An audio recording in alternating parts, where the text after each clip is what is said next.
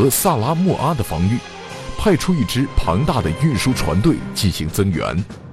这支运输船队由八艘运输舰组成，载有大量的军需物资和七千名士兵。这一消息被已经成功破译日军情报的美军情报部门获悉，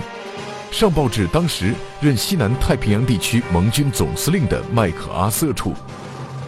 麦克阿瑟仔细分析了此情报后，认为这是个千载难逢的好机会，于是他立即定下了切断敌人的增援补给线及釜底抽薪的计划。他下令集结盟军飞机，在巴布亚和澳大利亚东北部待命，选择了一个有利战机，派出二十九架轰炸机，一举炸毁了日军四艘运输舰。接着。又先后派出四百多架飞机，组成巨大机群，对剩余舰船进行猛烈攻击。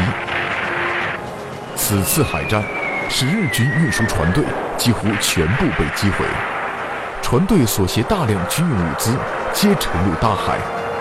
日军士兵在轰炸中大多数葬身鱼腹，日军因断了粮草和援兵，气势大减。只能在太平洋孤岛中苦撑危局，最后日军不得不放弃莱城和萨拉姆阿这两个战略要地，兵败太平洋。